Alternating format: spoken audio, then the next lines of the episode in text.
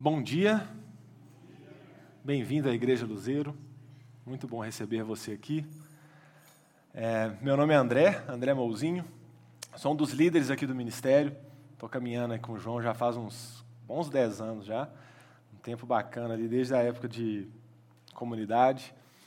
E é um prazer estar aqui hoje, né? A gente sabe que parte da nossa igreja, graças a Deus, está na Paraíba, ou no caminho para Paraíba, né, estão lá nessa aventura de 48 horas de ônibus para abençoar uma cidade, para abençoar um povo tão carente né, de várias coisas, né, para levar tanta ajuda, para levar auxílio, principalmente para levar o evangelho também né, para Caiana e para várias cidades ali perto, para que o Senhor seja anunciado, para que o amor de Deus seja proclamado naquele lugar. Então vamos lá. Então hoje a gente vai começar essa série, O Fim de Tudo. Eita. Então o João foi embora, já aproveitei, opa, então vou falar sobre o fim de tudo, que é um tema, né, que a igreja gosta, né? O pessoal gosta. O pessoal gosta de falar, o pessoal gosta de criar tantas teorias, o pessoal, né? E a gente vai conversar um pouquinho sobre isso, sobre a importância que isso tem na nossa vida. Eu queria orar mais uma vez, antes da gente começar. Pai, muito obrigado, Senhor, pelo privilégio que temos de ter a esperança no Senhor, Deus. Pai, que o Senhor possa falar conosco essa manhã, Deus. Obrigado pela tua palavra que é viva e eficaz, Pai. Que ela possa se tornar vida em nossas vidas, em nosso coração, Pai, para que a gente possa refletir, Senhor, tudo aquilo que a gente aprende aqui para esse mundo, Pai, em nome de Jesus. Amém. Então vamos lá, eu queria começar com uma perguntinha para você. Duas perguntinhas, na verdade. Primeiro, o que você pensa imagina, quando você escuta a palavra escatologia. Já. Uh, às vezes, né? Nossa. Geralmente não é coisa boa, né? E quando você pensa, o que você imagina quando você escuta a palavra apocalipse? Nossa. Aí já né, até piora, né? Nossa, apocalipse. Geralmente a gente pensa o quê? Fim do mundo. Terra explodindo, as coisas acabando ou então, não, que é bem popular hoje em dia, que é o apocalipse zumbi. Né? Um, um vírus, ou então as pessoas começam todo mundo atacar, se comer, né? aquela coisa horrível. A gente pensa muito nisso. Eu penso nos vilões do Superman e dos X-Men, os dois chamam Apocalipse, e claro, porque eles estão relacionados com essa coisa de destruição. Já viu o Matt balançando a cabeça negativamente ali atrás? Mas eu acho que muita gente que cresceu na igreja pensa em deixados para trás. Quem nunca viu essa série de filmes? Né? Se você nunca viu, uma série muito famosa de filmes, mais antiga, lá dos anos 90, 80. E era uma série muito famosa porque ela mostrava de uma forma lúdica né, os acontecimentos do apocalipse, aquela coisa. Só que é um filme né, hollywoodiano, né, não, não era muito a realidade do que vai acontecer, mas, né, muitas vezes a gente faz teologia com os filmes. Né? Então, aquilo que a gente via no Deixados para Trás, às vezes é, nossa, vai acontecer aquilo. E às vezes aquilo gerava um medo. Né? Nossa, será que eu, vou ficar? Será que eu vou ser deixado para trás? Será que o mundo vai acabar? Será que eu vou passar por essa tribulação? Será que, nossa, eu não quero não. E aquilo começa a gerar um certo medo na gente. Né? E o que é ciência? O que, que o mundo aí fala sobre o fim do mundo?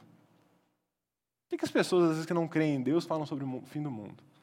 Eles falam que o mundo vai acabar, a gente só não sabe como e quando. Nosso mundo tem data de validade. Uma delas é que daqui a uns anos, nosso Sol vai crescer, virar uma estrela vermelha enorme, e ele vai explodir, e ele vai basicamente destruir nosso sistema solar. Então isso vai acontecer. Então nossa Terra já tem uma data de validade. Só que isso vai acontecer daqui a 5 milhões de anos, ou bilhões, não sei. Então vocês podem ficar tranquilos. A gente não vai passar por isso, não. Mas não é só isso, né? existem várias outras teorias de como que o mundo pode acabar. A gente pode ser atingido por um meteoro, como que extinguir os dinossauros, por exemplo. A gente pode passar por um vírus como o Covid, só que muito mais devastador, muito mais mortal e que pode acabar com a população. A gente pode passar por uma guerra nuclear, a gente pode passar por várias coisas. E, é, e, por, e por causa disso, em um momento, há alguns anos atrás, alguns bons anos atrás, o, esse Bulletin of Atomic Science, que é um, eu ia falar ministério, né? já estou acostumado com a igreja, falar ministério, que é um departamento de, da Universidade de Chicago, Eles criaram esse relógio que chama Doomsday Clock, ou o relógio do juízo final. Esse relógio ele é famoso, ele é usado em alguns filmes, em algumas histórias em quadrinho, né? Que eles vão mostrando, oh, o relógio está apontando para meia-noite. O que é esse relógio? Ele significa que quando os ponteiros apontarem para meia-noite, o mundo vai acabar. E esse relógio ele foi criado na época da Guerra Fria. E quando ele foi criado, ele apontava sete minutos para meia-noite. Porque eles falavam assim, né, aquela iminência de uma guerra nuclear entre Estados Unidos e Rússia, se essa guerra acontecer, a vida na Terra vai acabar. Então a gente está caminhando para o fim do mundo. É claro que ele é um relógio metafórico, ele é simbólico, ele não está mostrando a realidade, mas são cientistas muito respeitados de uma universidade gigante nos Estados Unidos que fazem isso de uma forma metafórica para mostrar o quão perto do fim do mundo a gente está. E esse relógio chegou a apontar dois minutos para meia-noite, né, quando os Estados Unidos e Rússia começaram a fazer testes nucleares, então estava aquele pânico, aquela tensão, e o relógio apontou dois minutos para meia-noite. Aquela insegurança, né? Nossa, será que a vida vai acabar na Terra? E aí, como é que vai ser?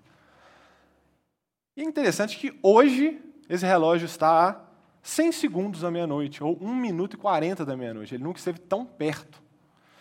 Por vários motivos.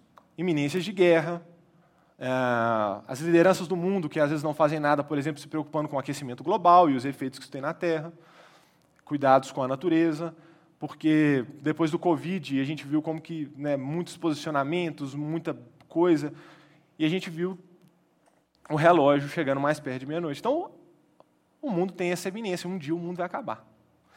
Mas a pergunta é: o que, que a Bíblia tem a nos dizer sobre o fim do mundo? Essa é a pergunta que a gente tem que se fazer. O que, que a Bíblia, então, tem a nos dizer sobre o fim do mundo? E aí, voltando para a pergunta que eu fiz no começo, aí entra a escatologia. O que, que quer dizer, então, escatologia? Escatologia é o estudo das últimas coisas. Escatologia é realmente quando a gente olha para frente, olha para o futuro e começa a pensar no que, que vai acontecer daqui para frente, o que, que vai acontecer no futuro. E para que, que isso serve? Para que, que isso serve? Para que, que serve escatologia? Eu queria que a gente abrisse a Bíblia em 1 Coríntios, no capítulo 15. A gente vai ficar nesse capítulo, eu não vou ler ele todo, não, mas eu vou pegar algumas, alguns trechos em específico. Depois recomendo que vocês leiam esse texto inteiro, porque aqui a gente vai ver um pouco sobre essa escatologia, sobre o que é isso e o que isso tem que gerar no nosso coração. 1 Coríntios, capítulo 15. A gente vai ler a partir do versículo 16. E Paulo diz assim, Paulo escreve para aquela igreja assim, só para contextualizar um pouco. Aquela igreja, existia alguma, alguns, alguns, algumas pessoas que estavam disseminando uma ideia de que não havia ressurreição. Ou seja, não, não existe ressurreição dos mortos, não. Essa coisa de ressurreição não vai acontecer. Então, Paulo escreve uma carta para eles, e nessa carta, Paulo se dedica um bom espaço da carta para falar: gente, se vocês estão falando que não existe ressurreição, então vocês estão anulando, porque se não existe ressurreição, Jesus não ressuscitou. E a gente vai ter um grande problema para a nossa fé. E ele vai explicar o seguinte: pois se os mortos não ressuscitam, versículo 16, nem mesmo Cristo ressuscitou. E se Cristo não ressuscitou, inútil é a fé que vocês têm. E ainda estão mortos em seus pecados. Neste caso, também os que dormiram em Cristo estão perdidos. Se é somente para essa vida que temos esperança em Cristo, dentre todos os homens, somos os mais dignos de compaixão. Então, aqui Paulo está nos mostrando para que serve a escatologia. Paulo está falando o seguinte: se a nossa esperança em Cristo é o presente, se a nossa esperança em Cristo é o que nós vivemos hoje, se a nossa esperança em Cristo está limitada a isso daqui, nós somos os mais infelizes dos homens. A escatologia, ela foi aquilo que sempre moveu o povo de Deus. O povo de Deus, ele era movido pela sua esperança, pela sua perspectiva do futuro. Ela não era algo para gerar medo, pânico, susto, não. Era algo para gerar esperança, para mover aquele povo. Isso não só para os dias de hoje, isso não só para a gente quando ler um livro de Apocalipse ou ler é, o sermão escatológico de Jesus. Não. Só que nem sempre a expectativa era a mesma. Olha só, lá em Gênesis, quando Deus chama Abraão, olha o que Deus fala para Abraão. Então o Senhor disse a Abraão, Abraão, saia da sua terra, do meio dos seus parentes, da casa de seu pai, e vá para a terra que eu lhe mostrarei. Farei de você um grande povo e o abençoarei. Tornarei famoso o seu nome e você será uma bênção. Abençoarei os que o abençoarem e amaldiçoarei os que o amaldiçoarem. E por meio de você, todos os povos da terra serão abençoados. Então aqui a gente vê Deus chamando o primeiro homem que Deus chamou ali na história do povo de Deus. Deus chama Abraão. Deus chama Abraão para começar a família dele. Deus chama Abraão para começar o povo dele, para começar o povo de Israel, que a partir daquele povo seriam abençoadas todas as nações da terra. Mas quando Deus chama Abraão, ele não chega para Abraão e fala assim: Abraão, sai da terra dos seus parentes. Te vejo em breve. Não. Deus dá uma perspectiva futura para Abraão. Deus fala para Abraão: Abraão, sai da terra do, da, sua, da sua parentela porque eu vou fazer de você uma grande nação. Porque você será uma bênção, e porque em você serão abençoadas todas as nações da terra. Abraão não viu isso se concretizar. Mas Abraão ele caminhou com essa perspectiva do futuro. Essa era a escatologia de Abraão. Abraão saiu da terra da sua parentela, Abraão largou a, vida que ele tinha, e ele era um homem de muitas posses, uma família de muitas posses. Ele deixa aquilo que ele tinha, ele vai peregrinar, não simplesmente porque sai daí, não, mas porque Abraão tinha uma perspectiva. Por meio da vida dele, seriam abençoadas todas as nações da terra. E aí, mais para frente, o povo hebreu se torna escravo no Egito. O povo é dominado pelos egípcios, escravizado pelos egípcios e governado por Faraó. Deus levanta um homem, Moisés. Deus tira aquele povo da escravidão e Deus promete algo para eles. Enquanto eles caminham no deserto, eles tinham uma perspectiva. Mas a vocês prometi que herdarão a terra deles. Eu a darei a vocês como herança, terra que mana leite e mel. Eu sou o Senhor o Deus de vocês. Então Deus fez uma promessa para o povo hebreu. Deus não simplesmente tira eles do Egito e fala assim: agora bora viver no deserto. Não. Vocês vão caminhar um tempo. Não vai ser fácil. Não é uma jornada fácil. Mas eu vou levar para vocês para uma terra que emana leite e mel.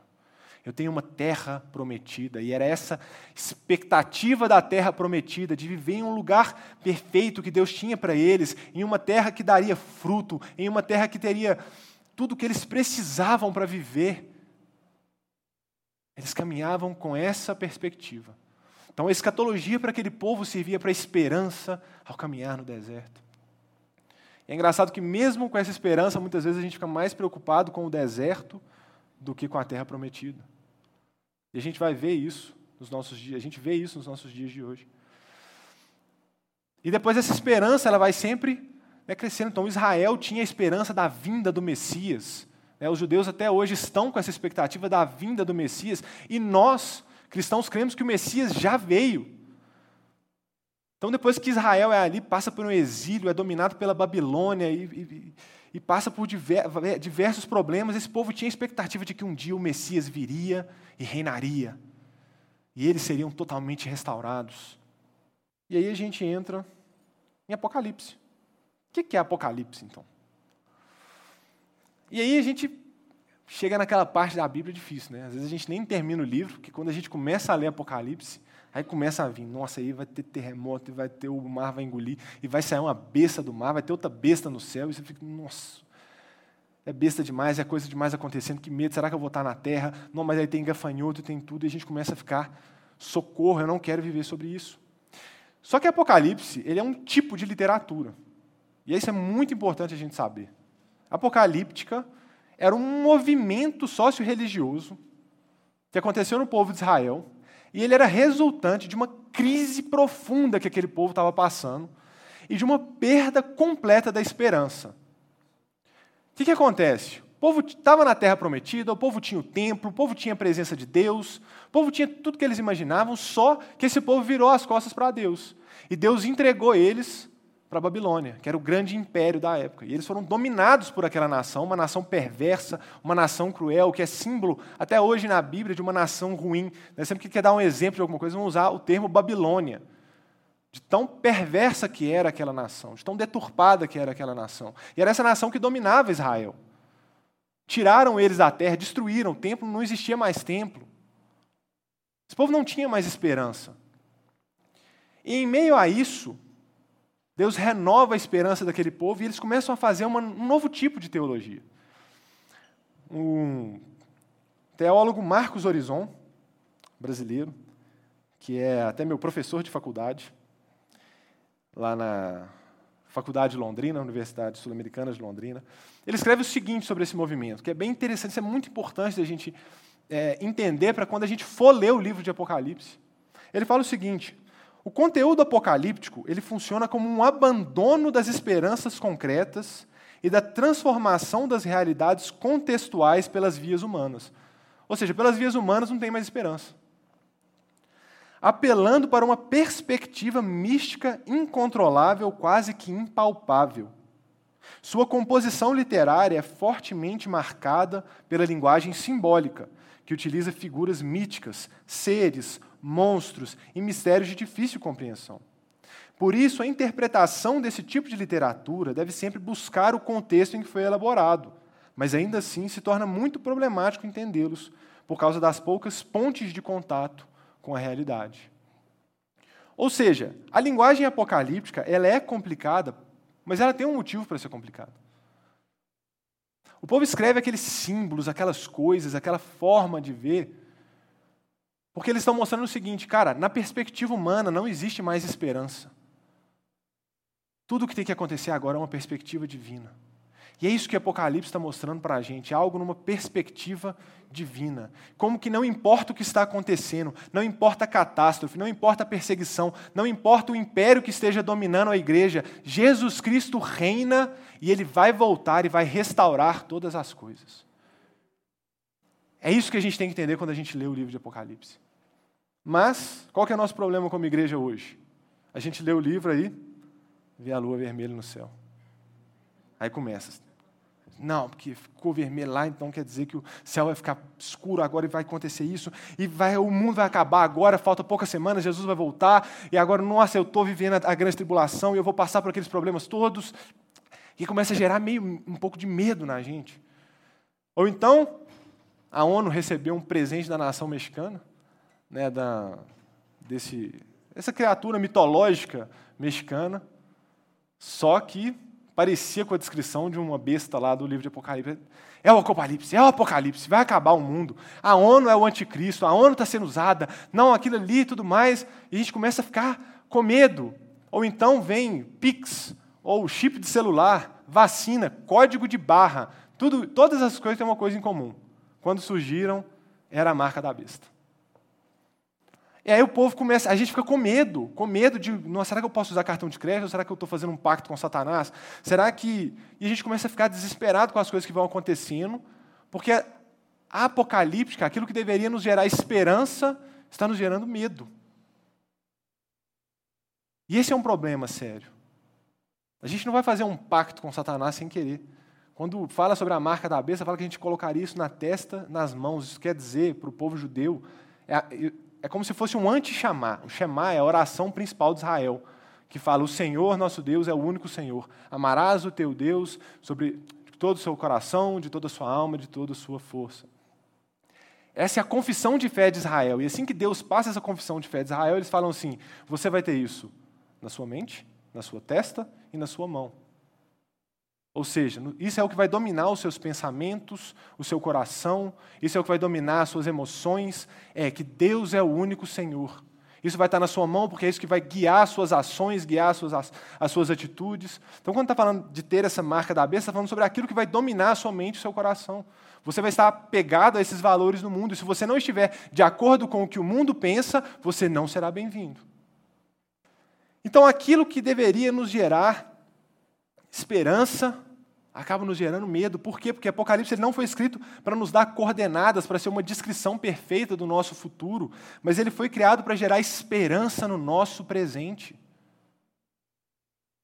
João não escreveu aquele livro pensando na igreja de 2021, falando assim, não, tem que, tem que descrever aqui exatamente o que vai acontecer em 2025, para que eles estejam preparados. Não.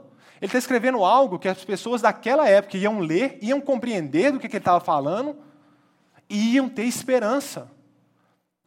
Aquele livro era para gerar esperança no primeiro século e ele é para gerar esperança para a gente até hoje. Esse é, esse é o objetivo dele.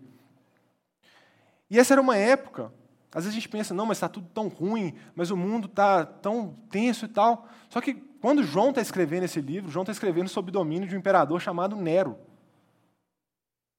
Nero é um dos imperadores mais famosos da história de Roma, porque Nero, ele era meio doido.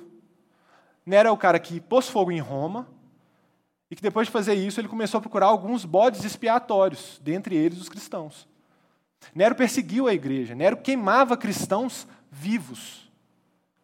E é nesse contexto em que João está escrevendo uma carta para trazer esperança ao povo, mostrando que não importa o que está acontecendo, não importa o, o, quão ruim seja a situação, não importa o quão tirano seja o governante, não importa o quão perseguida é a igreja, Jesus reina e vai restaurar todas as coisas. Descansem nisso. O problema é que às vezes a gente, como igreja, a gente fica mais preocupado com a besta que sai do mar do que com a cidade que desce do céu no final do livro. Aquilo que era para nos trazer esperança, às vezes nos gera medo.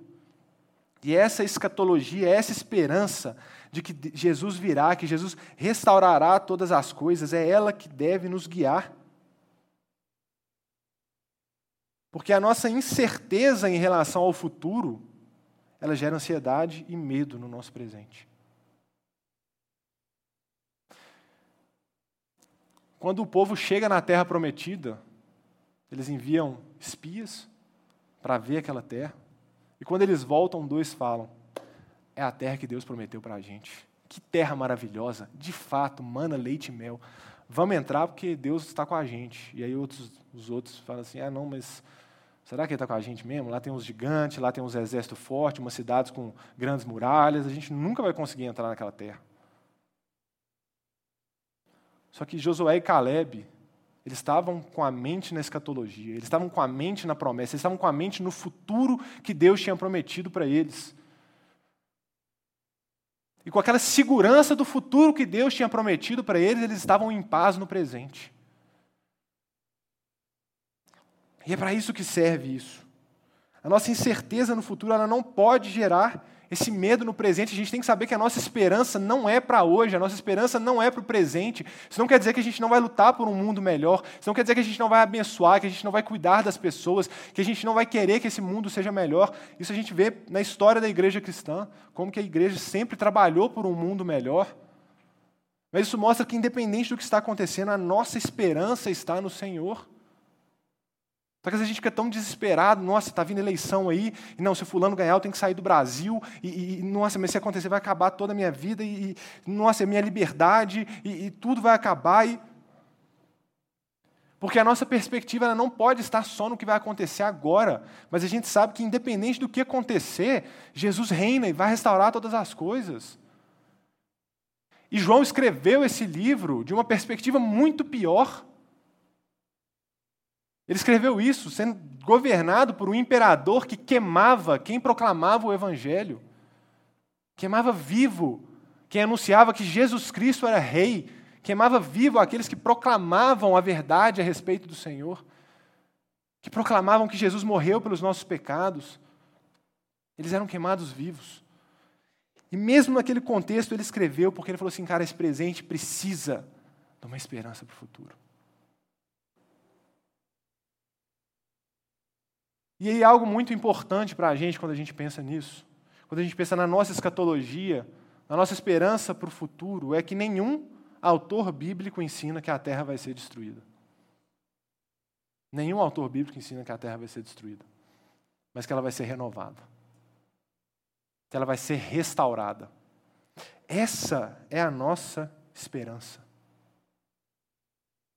Vamos continuar em Coríntios 15, agora eu quero ler do versículo 20, e 23, 20 ao 23.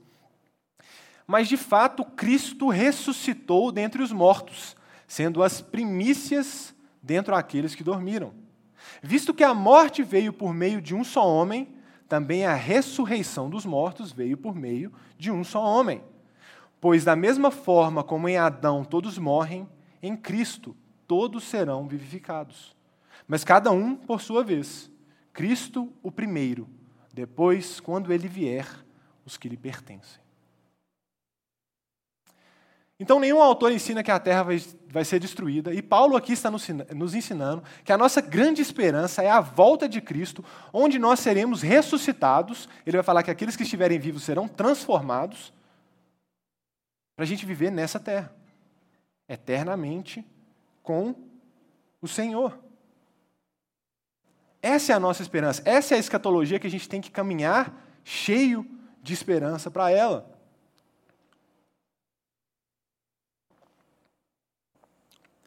Isso quer dizer que a nossa esperança, ela não é que Deus vai nos levar para um céu distante, que a gente vai viver eternamente longe dessa criação ruim. Às vezes a gente tem um pouco dessa teologia platônica, né? A gente parece que as ideias, o mundo espiritual é bom, o mundo material é péssimo, então um dia Deus vai salvar a gente do mundo material e vai levar a gente para esse céu, que é esse lugar espiritual que a gente vai viver, viver eternamente com Ele. Mas não é isso que Paulo está falando. Paulo está falando Jesus é a primícia. O que era primícia? Primícia eram os primeiros frutos. Então você fez uma plantação de, sei lá, uva, e as primeiras uvas eram chamadas de as primícias. O que, que isso sinalizava? Que tinha muitas para vir. E é isso que ele está falando aqui. Jesus foi o primeiro. Jesus inaugurou a nova criação, mas muitos ainda estão para vir. Essa restauração ainda está para acontecer. Então não é sobre ir embora e largar esse mundo material ruim. Não, a criação ela é boa, ela só precisa ser restaurada. Jesus não vai levar a gente embora para um céu onde a gente vai viver eternamente, igual o Gasparzinho, né? espírito, tocando harpa e dizendo Santo, Santo, Santo. Tem um quadrinho americano muito famoso, que é o cara lá no céu, né? nesse céu, né?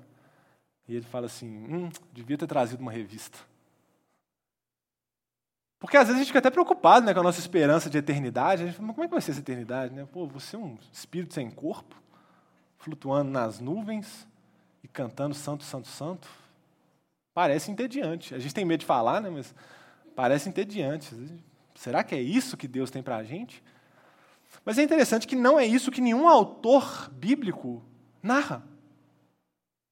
Mas a gente está vendo Paulo falando sobre essa esperança, sobre essa esperança da nossa ressurreição para viver eternamente no mundo que Deus idealizou. Essa é a nossa esperança viver eternamente com Ele, sermos completamente restaurados, sermos completamente renovados para viver com o Senhor. Continuaremos trabalhando, continuaremos vivendo por esse mundo, reinaremos com Jesus, mas da forma em que Ele quis. Continuaremos fazendo arte, continuaremos fazendo música, continuaremos fazendo tudo aquilo que existe de bom, sem o pecado, sem o sofrimento. Porque a Bíblia não termina com a gente saindo da terra para ir para o céu, mas termina com o céu descendo para a terra. Essa é a nossa esperança. A gente não pode tratar o céu como se fosse aquela coisa distante, lá longe, que de vez em quando Deus vem para cá. Não. O céu é a realidade de Deus, o céu é onde Deus está, o céu é a presença de Deus. O céu diz muito mais sobre uma presença do que sobre um lugar. Quando Deus criou o Éden, terra e céus se entrelaçavam, era a mesma coisa, a presença de Deus estava ali junto com Adão e Eva. E essa esperança que a gente tem que um dia Deus vai voltar e vai habitar com a gente plenamente. Como Paulo diz, hoje vocês veem como espelho, mas a gente vai ver como Ele é, porque nós seremos como Ele é. Essa é a nossa esperança. Isso é muito importante porque porque o que a gente crê sobre a vida após a morte molda o que nós cremos na vida antes da morte.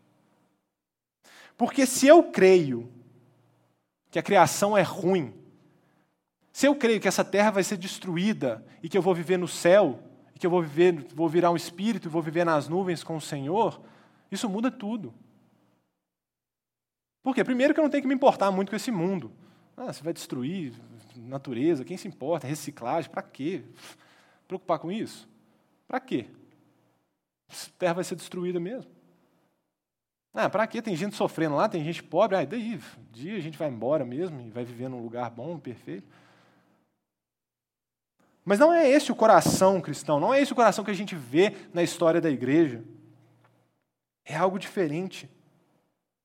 Olha só o que Paulo fala, ainda em 1 Coríntios 15, no versículo 32. Se foi por meras razões humanas que lutei com feras em Éfeso, o que ganhei com isso? Se os mortos não ressuscitam, comamos e bebamos, porque amanhã morreremos. Comamos e bebamos, porque amanhã a gente vai morrer mesmo. Ou seja, se a nossa esperança não estiver na ressurreição, se a nossa esperança não estiver nessa terra renovada que Deus vai transformar para que nós possamos viver eternamente com Ele, nada mais importa. Comamos e bebamos, amanhã a gente vai morrer. A gente precisa ter essa perspectiva da ressurreição. A gente precisa ter essa perspectiva que a gente não sabe um caminho secreto que leva para o céu, mas a gente sabe que Deus julgará e restaurará todas as coisas. Isso afeta até o nosso evangelismo. Bom, porque a gente fez uma série sobre evangelismo agora. E tem uma relação direta. Por quê? Porque se eu entendo que evangelismo é simplesmente é, eu tirar a alma do inferno para ela ir para o céu, aí realmente, ah, vou só fazer a pessoa fazer aquela oração de aceitação de Jesus e beleza, a alma dela está salva, agora eu vou embora. Mas não, quando a gente entende que Deus tem um projeto de restaurar todas as coisas, eu me preocupo com vidas, eu me preocupo com tudo aquilo que está acontecendo, eu me preocupo com a integralidade do ser. Eu me preocupo com a transformação, eu me preocupo em anunciar a minha esperança. E não simplesmente que, ah, não, Deus quer te tirar do inferno e te levar para o céu. Não é isso. É claro que existe uma salvação, existe uma condenação, mas não é só isso. Nós anunciamos a esperança desse mundo. Depois do louvor, né, a gente estava cantando que Jesus reina, eu li o salmo, final do Salmo 96. E eu coloquei aqui porque ele mostra também que essa esperança da restauração do mundo era algo que já permeava o povo de Deus desde o Antigo Testamento. Embora era um pouco diferente, porque eles não achavam que o Messias viria duas vezes, né? Para eles, o Messias ia vir uma vez já restaurar tudo, né? Que era o problema que eles têm, é o problema que eles têm com Jesus. Mas olha só, Salmo 96. Por isso firme está o mundo e não se abalará, e ele julgará os povos com justiça. Regozijem-se os céus e exulte a terra, ressoe o mar e tudo que neles existe. Digam entre as nações: O Senhor reina.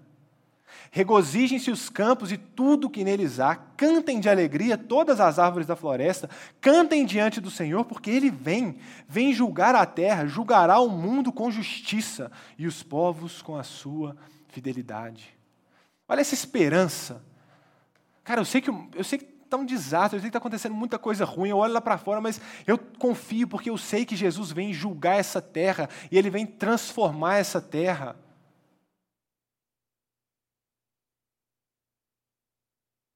Isso é o Evangelho, isso é a esperança que nós temos que Jesus reine e vai restaurar todas as coisas. O problema é que quando a gente pensa que Jesus vai vir julgar todas as coisas, a gente acha lindo. A não ser que a gente pense que ele vai ter que julgar a gente também. Eu quero que Jesus julgue essa terra, mas na hora que eu penso, nossa, mas ele vai me julgar também, misericórdia.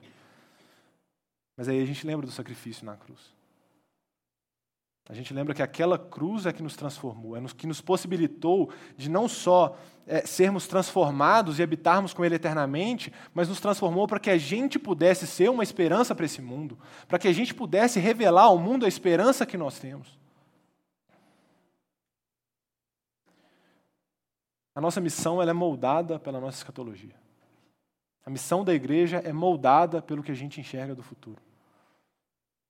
Quando a gente entende que a gente faz parte de um projeto, um projeto de restauração de todas as coisas, o projeto de um mundo perfeito em que habitaremos com Deus. Essa é a nossa perspectiva. Então a gente não só quer conduzir pessoas anunciar essas coisas, mas a gente quer mostrar para eles o mundo que a gente idealiza, um mundo que a gente sobe, que a gente crê que Deus vai trazer. Então isso é muito importante da gente lembrar que o Evangelho ele não é só um ticket para o céu. Mas o Evangelho é a expectativa da restauração de toda a criação. Nós anunciamos isso. Nós anunciamos isso. Só que se você for lá e ler Apocalipse 21 e 22, você vai ver como que Deus fala, olha, só que nessa cidade não vão entrar os perversos, nessa cidade não vão entrar os mentirosos. E aí a gente anuncia o que Cristo fez por nós. A gente anuncia o que Cristo quer fazer nessa terra e a gente anuncia o que Cristo fez por nós. Essa é a nossa esperança. E olha só o que, que João narra no final de Apocalipse. Então vi um novo céu e uma nova terra, pois o primeiro céu e a primeira terra tinham passado. E o mar já não existia. Ele fala o mar já não existia aqui, principalmente porque o mar no Antigo Testamento, em alguns é, ao longo da história, ele tem esse sentido de confusão. Né? Você vai ver várias linguagens simbólicas quando eles falam do mar, né, ele tem esse sentido de confusão. Isso até em Jesus acalmando o mar tem essa relação também vi a cidade santa, a nova Jerusalém, que descia do céu da parte de Deus, preparada como uma noiva adornada para o seu marido. Ouvi uma forte voz que vinha do trono e dizia: Agora o tabernáculo de Deus está com os homens, com os quais ele viverá. Eles serão os seus povos, o próprio Deus estará com eles e será o seu Deus. Ele enxugará dos seus olhos toda lágrima. Não haverá mais morte, não haverá mais tristeza, nem choro, nem dor, pois a antiga ordem já passou. E aquele que estava sentado no trono disse: Estou fazendo novas todas as coisas. Essa é a nossa esperança. Só que às vezes a gente chega no capítulo 13 e está tendo tanto problema que a gente para de ler o Apocalipse ali mesmo. Né? E nem chega no 21 e 22 e vê essa esperança maravilhosa, de novo, do céu e a terra. A Bíblia termina com um casamento do céu e da terra. Os dois se tornam uma coisa só. E João aqui narra como isso é o nosso maior privilégio. Deus vai habitar conosco. Nós viveremos na plena presença dEle. Tudo que há de bom, tudo que há de maravilhoso, nós vamos viver eternamente com o nosso Senhor. E Ele vai restaurar essa terra. Mas aí pode surgir uma pergunta importante: mas e o céu? Nós não somos cidadãos do céu? O que, que acontece quando a gente morre? Que eu acho que são perguntas que podem surgir. A gente vai ver na Bíblia que existe, muito provavelmente, um estágio intermediário entre a nossa morte e a nossa ressurreição. Jesus fala para o ladrão lá na cruz, né? Olha, ainda hoje você vai estar comigo no paraíso. Paulo fala: para mim é muito melhor morrer e estar com Cristo. Então a gente vê que parece que existe esse momento intermediário que, de fato, quando a gente morrer, a gente vai estar na presença de Cristo, a gente vai estar na presença prazerosa do Senhor, aguardando essa ressurreição. Mas esse não é o foco. Esse não é o foco. Tanto que a gente vai ler muito pouco sobre isso. São pouquíssimas passagens que vão citar esse estágio intermediário, porque o foco é a ressurreição. O foco é a volta de Jesus, quando ele vai nos ressuscitar, quando ele vai nos transformar e nos fazer como ele é. Da mesma forma que foi com ele, Jesus volta com o mesmo corpo, porém completamente restaurado, um corpo completamente glorificado. E ele está mostrando o que vai acontecer com a gente. Mas, mas João não fala que na casa do Pai tem muitas moradas. É interessante quando João fala isso, a palavra que ele usa para morada é monai no grego, que significa morada temporária. É um tempo temporário. Na casa do meu pai tem várias casas temporárias para vocês. Mas espera aí, mas Paulo fala que a gente é cidadãos dos céus na carta de Filipenses. Essa é uma outra passagem importante. Como assim? Se eu sou cidadão dos céus, como então que eu vou viver na terra? Só que é interessante que Paulo está escrevendo aquilo para a cidade de Filipos, para a igreja de Filipenses. O que, que, era aquela, que, que era aquela cidade? O que, que aquela cidade era? Era uma colônia de Roma. E o que, que se esperava daqueles cidadãos romanos que viviam em Filipos? Não que um dia eles fossem voltar para Roma. Roma já estava superlotada, era um problema populacional lá para eles. Quanto mais pessoas saíssem, era melhor.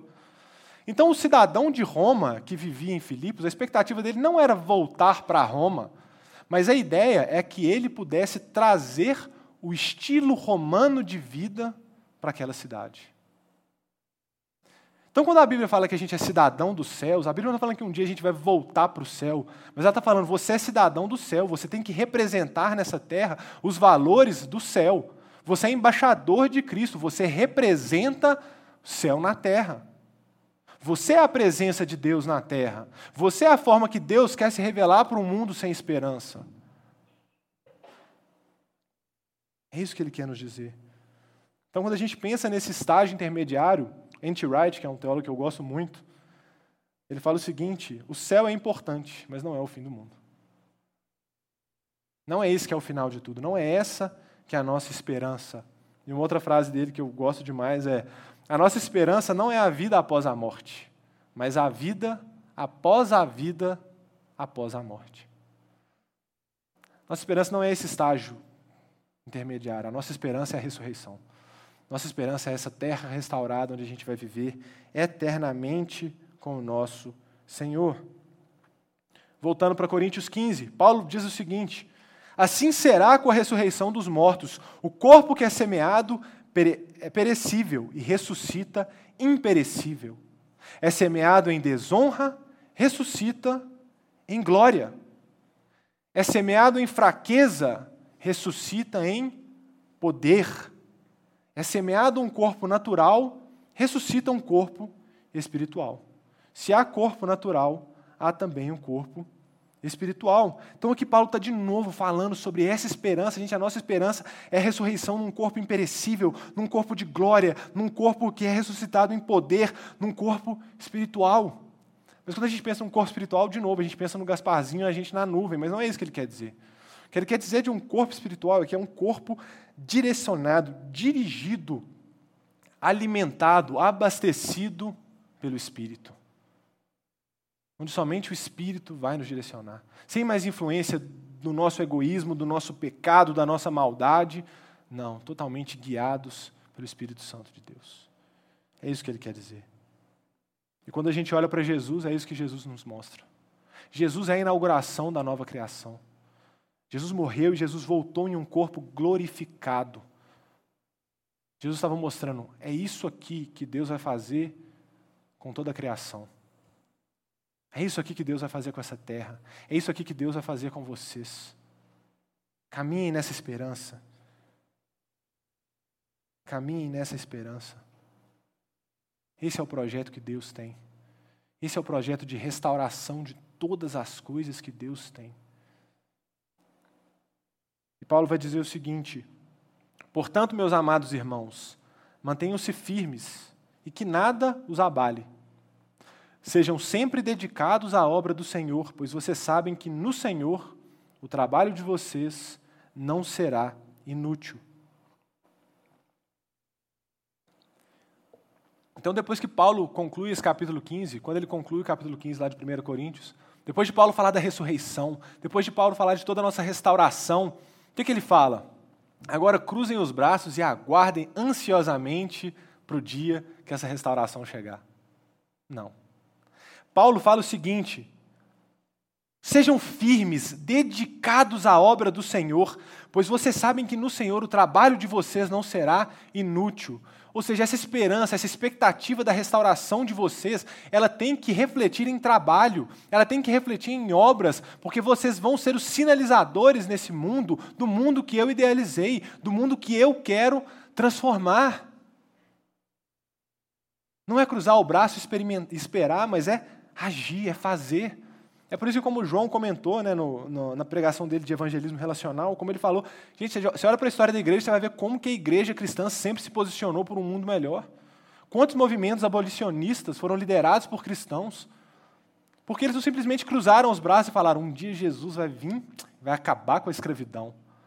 Não, eles falaram, cara, eu sei que o mundo que Deus idealiza é um mundo sem escravidão, e eu vou lutar por essa justiça agora. Não porque eu acho que eu tenho poder de mudar esse mundo, mas que enquanto eu estiver aqui, enquanto Ele não restaurar todas as coisas, eu vou viver para demonstrar para esse mundo o mundo que meu Deus idealizou. Eu vou viver para haver justiça. Eu vou viver para cuidar do fraco, do oprimido. Eu vou viver para cuidar das pessoas. Eu vou ouvir para levar o evangelho. Eu vou ouvir para levar, para fazer o que esse povo está indo lá na Paraíba fazer agora. E não só uma coisa superficial, mas se envolver com os problemas que a gente vê. Sofrer como esse mundo, com esse mundo. É interessante que Paulo, em Romanos 8, ele fala que a criação ela geme, a criação ela, ela sabe, ela sabe no fundo dela que não é isso. A criação está gemendo pela manifestação dos filhos de Deus. Está gemendo para que os filhos de Deus se manifestem e cuidem dela como ela foi criada para ser cuidada. Um dia nós vamos ver isso plenamente no tempo de restauração de todas as coisas, mas enquanto isso não vem, a gente vive isso. 1 Pedro, Pedro fala o seguinte: vivam, na carta que Pedro escreve né, para a igreja, vivam entre os pagãos de maneira exemplar, para que naquilo que eles acusem de praticarem o mal, observem as boas obras que vocês praticam e glorifiquem a Deus no dia da sua intervenção. Quando a gente olha para a igreja primitiva, lá em Atos, fala o seguinte, que a igreja ela tinha simpatia de todo mundo que eles compartilhavam, eles tinham tudo em comum, eles se amavam, eles cuidavam uns dos outros, e a cada dia iam somando-se as pessoas que faziam parte da igreja, porque eles se encantavam com aquilo que a igreja fazia. Mas tinha um problema. Eles perseguiam pelo que a igreja falava. A igreja nesse mundo tem que ser assim. As pessoas têm que olhar para a gente e ter esperança. As pessoas têm que olhar para a igreja e ver um lugar de refúgio, um lugar de amor. As pessoas têm que olhar para a igreja e ver uma igreja que trabalha para um mundo melhor. E ainda que eles não concordem com o nosso discurso, ainda que eles não concordem com o que a gente fala que é pecado, ainda que eles não concordem com o que a gente fala que vai acontecer, que Jesus reina, ainda que, gente, que eles não concordem quando a gente fala que as pessoas têm que se arrepender dos seus pecados, ainda assim eles vão olhar para a gente e falar: Eu não gosto do que aquele povo fala. Mas que bom que eles fazem o que eles fazem. Porque a gente mostra essa esperança para o mundo. Por nós acreditarmos que a criação é boa e será restaurada, a gente faz parte do plano de Deus de restaurar todas as coisas. Esse é o convite que Jesus tem para a gente. Façam parte do meu plano, vocês são parte do meu plano. É isso que Paulo quer dizer quando ele fala assim: saibam que em Deus o trabalho de vocês não é vão. O que vocês estão fazendo agora não é vão. O mesmo N.T. Wright ele dá um exemplo super legal, que ele fala o seguinte, imagina só naquela época em que se construía um grande templo, é, Capela Sistina, com aquelas pinturas, aquelas coisas maravilhosas, e aí você chegava para um, um pedreiro, um cara que não era alfabetizado, um cara que não tinha muito conhecimento, você não entregava o projeto do templo inteiro e ele via assim, ah, beleza. Não, você falava, oh, você vai ter que fazer essa pedra aqui, aqui, você vai ter que pintar isso daqui, aqui. E às vezes o cara ia trabalhar numa coisa super pequena, às vezes ele ia fazer a argola da porta, às vezes ele ia fazer uma pilastra, e às vezes ele não ia ter noção do que ele estava fazendo. Mas quando ele chegasse lá e visse o templo perfeito, construído, aquela obra finalizada, ele ia olhar e falar assim: ali minha parte, ali o que eu fiz para contribuir. E o que Paulo está falando é que a gente pode descansar tranquilo, sabendo que no Senhor nossa obra não é vã. Que quando o Senhor voltar e restaurar todas as coisas, a gente vai olhar para esse mundo, vai olhar e falar assim: cara, eu fiz parte daquilo ali. Está vendo aquela? Olha só a minha parte ali. Nós, como igreja, quando a gente trabalha em prol disso, a gente vai ver. Porque quando a gente está trabalhando para o Senhor, a gente vai ver que o nosso trabalho não é vão. Mas nós refletimos isso. Nós refletimos isso com a forma que a gente vive, com as coisas que a gente faz, com as coisas que a gente anuncia com as coisas que a gente persegue, com aquilo que a gente mais dá valor? Será que nossos sonhos são vazios e egoístas? Será eu quero ser rico, eu quero viver aquilo, eu quero ser famoso, eu quero ter muito like, eu quero ser. Sabe, o que será que está movendo a gente? Porque o que move a gente deve ser aquilo que vai refletir para esse mundo a esperança de Deus para esse mundo. Ontem foi muito legal que eu estava terminando o, de fazer os slides, né? Aí eu entrei no Instagram, assim, e tinha um post do, do próprio Anti-Wright, né, que eu estou citando muito aqui hoje. Depois a Dani vai brigar comigo. Você está falando muito só do Anti-Wright. Desculpa, gente. É, e ele colocou o seguinte, ele postou no Instagram dele o seguinte. Eis um desafio, eu acredito, que para todo artista cristão. Legal, né? Que a gente é uma igreja que tem um pouquinho de preconceito com artistas, né? Com obras, com coisas, né? E ele fala o seguinte: um desafio para todo artigo, artista cristão de qualquer esfera contar ao mundo a história do novo mundo, para que as pessoas possam experimentá-lo e desejá-lo, mesmo enquanto percebem apenas a realidade do deserto que ora vivemos. Olha que legal. Ele está falando assim, gente, vocês que são artistas, quando vocês fazem uma música, uma obra, um, uma pintura, algo que está anunciando a nova criação de Deus, vocês estão contribuindo para esse projeto de Deus. E não só artistas, cada um de nós. O que, que nós podemos fazer para mostrar para esse mundo um projeto de novo mundo que Deus tem idealizado? Que vai fazer essas pessoas experimentarem um pouquinho dessa realidade, mesmo no deserto que a gente vive. Sabe quando a gente vai para acampamento, que a gente volta do acampamento e fala assim, nossa, parece que eu vivi um, um pedaço do céu naquele acampamento. Nossa, parece que eu vi, é aquilo que eu quero para mim para sempre. Né? tá com aquele povo que pensa junto, que pensa igual a mim, que, que, que me serve, que faz as coisas, que, que eu sirvo o outro, o outro me serve, que a gente ora junto, que é um momento tão maravilhoso e tudo mais. É isso que a gente tem que mostrar para esse mundo. Igual Paulo fala lá em Atos 2, o mundo olhava para a igreja, o mundo olhava para aquela igreja, eles tinham uma simpatia tão grande que eles começavam a se juntar com eles. A nossa mensagem é dura, mas as nossas obras elas têm que ser inspiradoras. Isso tem que ser em cada lugar. Semana que vem a gente vai falar sobre o reino de Deus, sobre o já e ainda não. Vou falar um pouco mais sobre isso. Como Jesus descreve, né, que o, o, o reino de Deus é como um grão de mostarda, ele começa pequenininho. Às vezes é uma coisa pequenininha que você vai começar a fazer, as pessoas vão começar a ver e ser transformadas por aquilo. E elas vão ver a esperança que você tem. Mas isso não nos limita só a pequenas ações. A gente não olha lá, o cara que o João sempre cita, né, o Wilberforce, ou vários outros. Ele não simplesmente falou assim, cara, vou ajudar, vou comprar um escravo e libertar ele. Não, ele foi lá e lutou contra o sistema escravocrata. A gente às vezes não sabe o poder que a igreja tem. A gente não sabe o poder que a igreja tem. São mais, sei lá, 70 milhões de evangélicos no Brasil. Como assim? Como que a gente não gera nenhum impacto? Por que, que as igrejas não se unem e começam a trabalhar juntos? Por que, que sabe, a gente. Só que o que, que a gente pode fazer individualmente? O que, que a gente pode fazer como instituição, como luzeiro? Como que a gente pode inspirar pessoas? Como que a gente pode transformar realidades? Como que eu posso incentivar a mudança? São pequenas e grandes coisas que a igreja pode fazer, que nós podemos fazer. E é isso que eu falei, a igreja ela precisa sinalizar para o mundo a nossa esperança. A igreja tem que ser a escatologia revelada para as pessoas. Gente, esse mundo está sem esperança demais, gente. Esse mundo está desesperado demais. Você vê o desespero das pessoas. As pessoas estão se apegando a qualquer coisa, qualquer tipo de esperança que eles veem.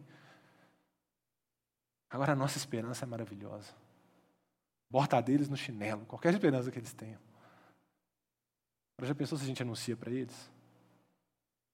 Cara, é isso que eu vejo.